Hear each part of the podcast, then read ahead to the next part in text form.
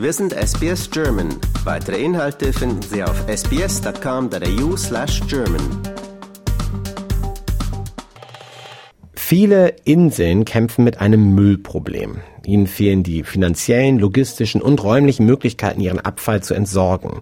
Auch die australischen Kokosinseln stecken in diesem Mülldilemma. Sie wollen sich nun aber einen geopolitischen Vorteil zunutze machen. Meine Kollegin Barbara Barkhausen, die sich regelmäßig mit den Themen Umweltschutz, aber auch geopolitischen Herausforderungen bei uns in der Region auseinandersetzt, ist jetzt bei mir im Studio. Hallo Barbara. Ja, hallo Benjamin.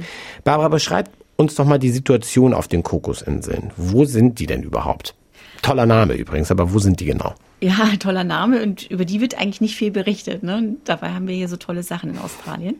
Äh, diese Kokosinseln, die sind auch als Keeling-Inseln bekannt und es ist so ein tropisches Inselparadies mitten im Indischen Ozean. Ja.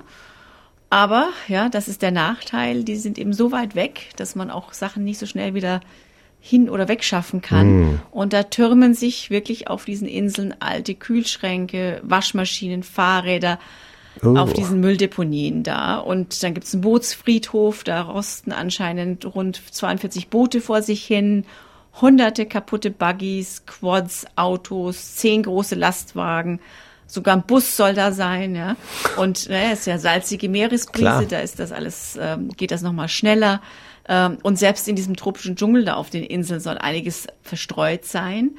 Und äh, tja, da ist ein richtiges Mülldilemma, obwohl das eigentlich so ein exotisches Insel- und Urlaubsparadies ist. Ja, stelle ich mir in meinem Kopf auch genauso vor. Blauer, blaues Meer, Sandstrände, herrlich, ein richtiges Paradies, aber das klingt natürlich wirklich nicht so schön.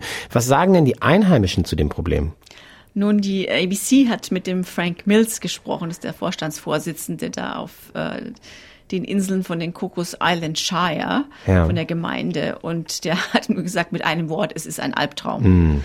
Ja, also es gäbe inzwischen keinen Platz mehr für die Entsorgung weiterer Abfälle. Und es ist gerade so weit gekommen, dass sowohl äh, Home Island wie auch West Island, also das sind die zwei größten Inseln von der Inselgruppe, von diesem Archipel, ja. die versinken wohl buchstäblich mit Abfall da. Und äh, tja, äh, es ist einfach nicht viel Platz. Ja, diese 27 Kokosinseln, da sind gerade mal 14 Quadratkilometer Land. Oha. Und äh, besiedelt sind eben jetzt nur Home Island und West Island und ja, da muss man jetzt irgendwie auch noch den Müll unterbringen. Ne? Ja, da ist natürlich wirklich Platzmangel ein wirkliches Problem. Gibt es denn schon irgendwelche Ideen, wie sich dieses Problem lösen lassen würde? Ich meine, die gehören ja immerhin zu Australien, hast du gesagt. Da müsste Australien jetzt ja auch dann vielleicht äh, sich irgendwelche Ideen einfallen lassen. Ja, nun, die gehören zu Australien, aber viele der normalen Dinge, die einem da vielleicht einfallen würden für die Müllentsorgung, die funktionieren nicht wirklich. Also man kann den Abfall da jetzt nicht begraben zum Beispiel. Mm, ja. Logo. Da ist äh, diese Inseln, die sind von Überschwemmung bedroht, bedroht. Da äh, gibt es natürlich Erosion auch. Ja. Dann die Fahrzeuge, die jetzt fast 3000 Kilometer zurück zum australischen Festland zu transportieren, das ist auch ewig teuer. Ja. So ein Auto kostet da 2000 äh, Dollar, wenn man das dann wieder zurückbringen äh, ja. möchte. Und selbst jetzt die Gebühren für die ganz normale Müllentsorgung, ja, die hat, sind auch jetzt total in die Höhe geschossen. Die hat äh, die Gemeinde äh, Anfang letzten Jahres um 55 Prozent, also anheben müssen. Also die Leute zahlen jetzt 580 Boah. Dollar dafür. Und für diese 600 Inselbewohnerinnen und Bewohner ist das halt eine Menge Geld. Das ja. ist echt eine Schockerhöhung. Äh, und was willst du machen? Also, du kannst den also du musst ja, willst ja loswerden. Ja. Man muss ja loswerden. Ja, das ist natürlich wirklich bitter. Ist es denn bei diesen Kokosinseln auch ein Problem, dass da ganz viel Müll angespült wird, wie in anderen Inselparadiesen das mhm. leider der Fall ist? Ganz genau. Das ist ein weiteres Problem, dazu, das dazu kommt. Schön. ja. On top. On top, ja. genau. Da werden Tonnen von Plastik nochmal oh. angespült, äh, die an diesen unberührten Stränden der Insel anlanden, ja. Und äh, der wird derzeit, dieser Müll wird derzeit mit dem restlichen Hausmüll auf den Inseln verbrannt.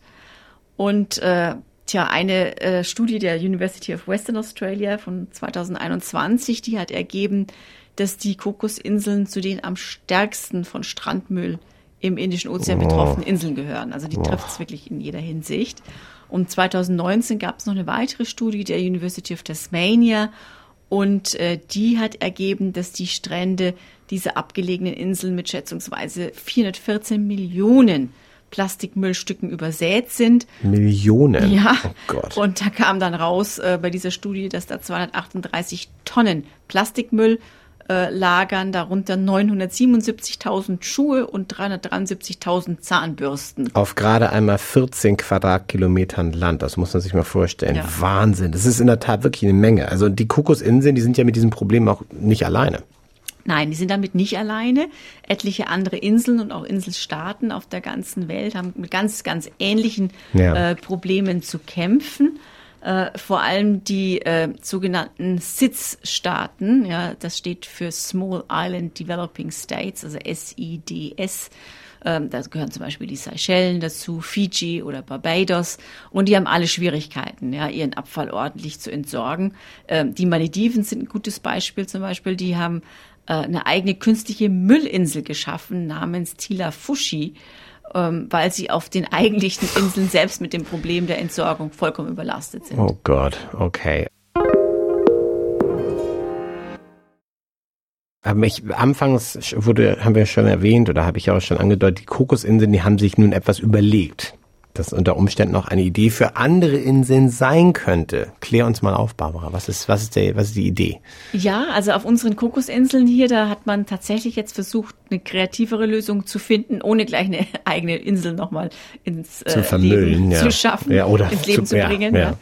Ähm, die Inseln, die sind ja strategisch günstig gelegen. Es sind ja unsere Inseln da im, Indu äh, im Indischen Ozean. Ja, die sind gerade mal 1700 Kilometer von Singapur entfernt, knapp 1300 Kilometer von Jakarta. Und die spielen natürlich in dem Sinne auch eine wichtige Rolle jetzt für unsere Verteidigungspolitik und Ah, Logo. für die australische Militärgeschichte, genau. Ab und zu wurden die schon äh, verglichen mit Zielen wie Guam oder Pearl Harbor oder Hm. Diego Garcia, was äh, die, welche Rolle diese Orte für die USA spielen. Ja, Logo. Was sagt denn das australische Militär, also die Defense Force, zu dem Plan? Genau, also die sagen jetzt, okay, äh, für uns ist das interessant, diese äh, Inseln ja ein bisschen unter Kontrolle zu halten. Nicht Ja. umsonst modernisiert ähm, die australische Streitmacht, die ADF, ähm, die Hauptlandebahn auf der Insel zum Beispiel. Und ähm, das Militär, das transportiert ja auch mit Schiffen Baumaschinen dahin und Vorräte dahin.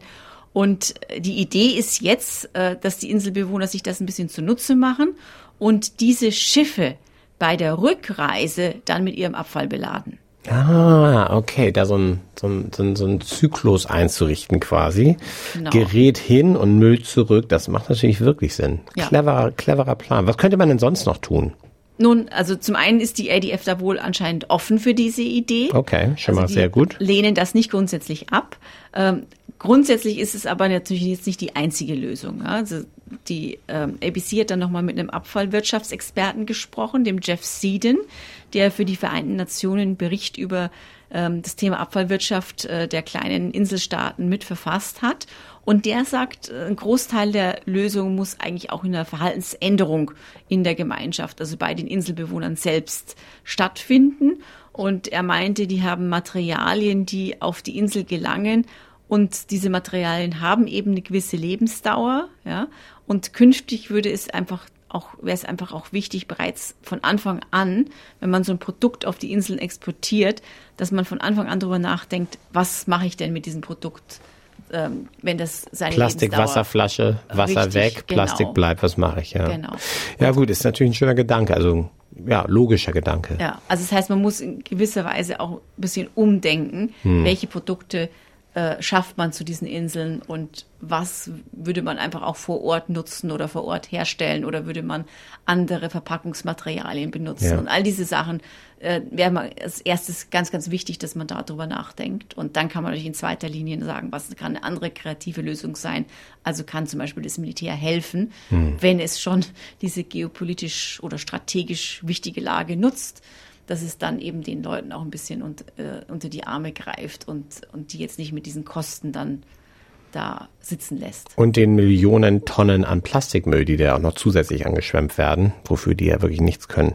Die Genau. Kokosinseln selbst. Das ist natürlich wirklich ein, ein Riesenproblem und ähm, wir hoffen, dass es da eine kreative Lösung gibt und ähm, bleiben gespannt. Du wirst uns da sicherlich auf dem Laufenden halten. Danke dir, Barbara. Danke dir. Lust auf weitere Interviews und Geschichten? Uns gibt's auf allen großen Podcast-Plattformen wie Apple, Google und Spotify.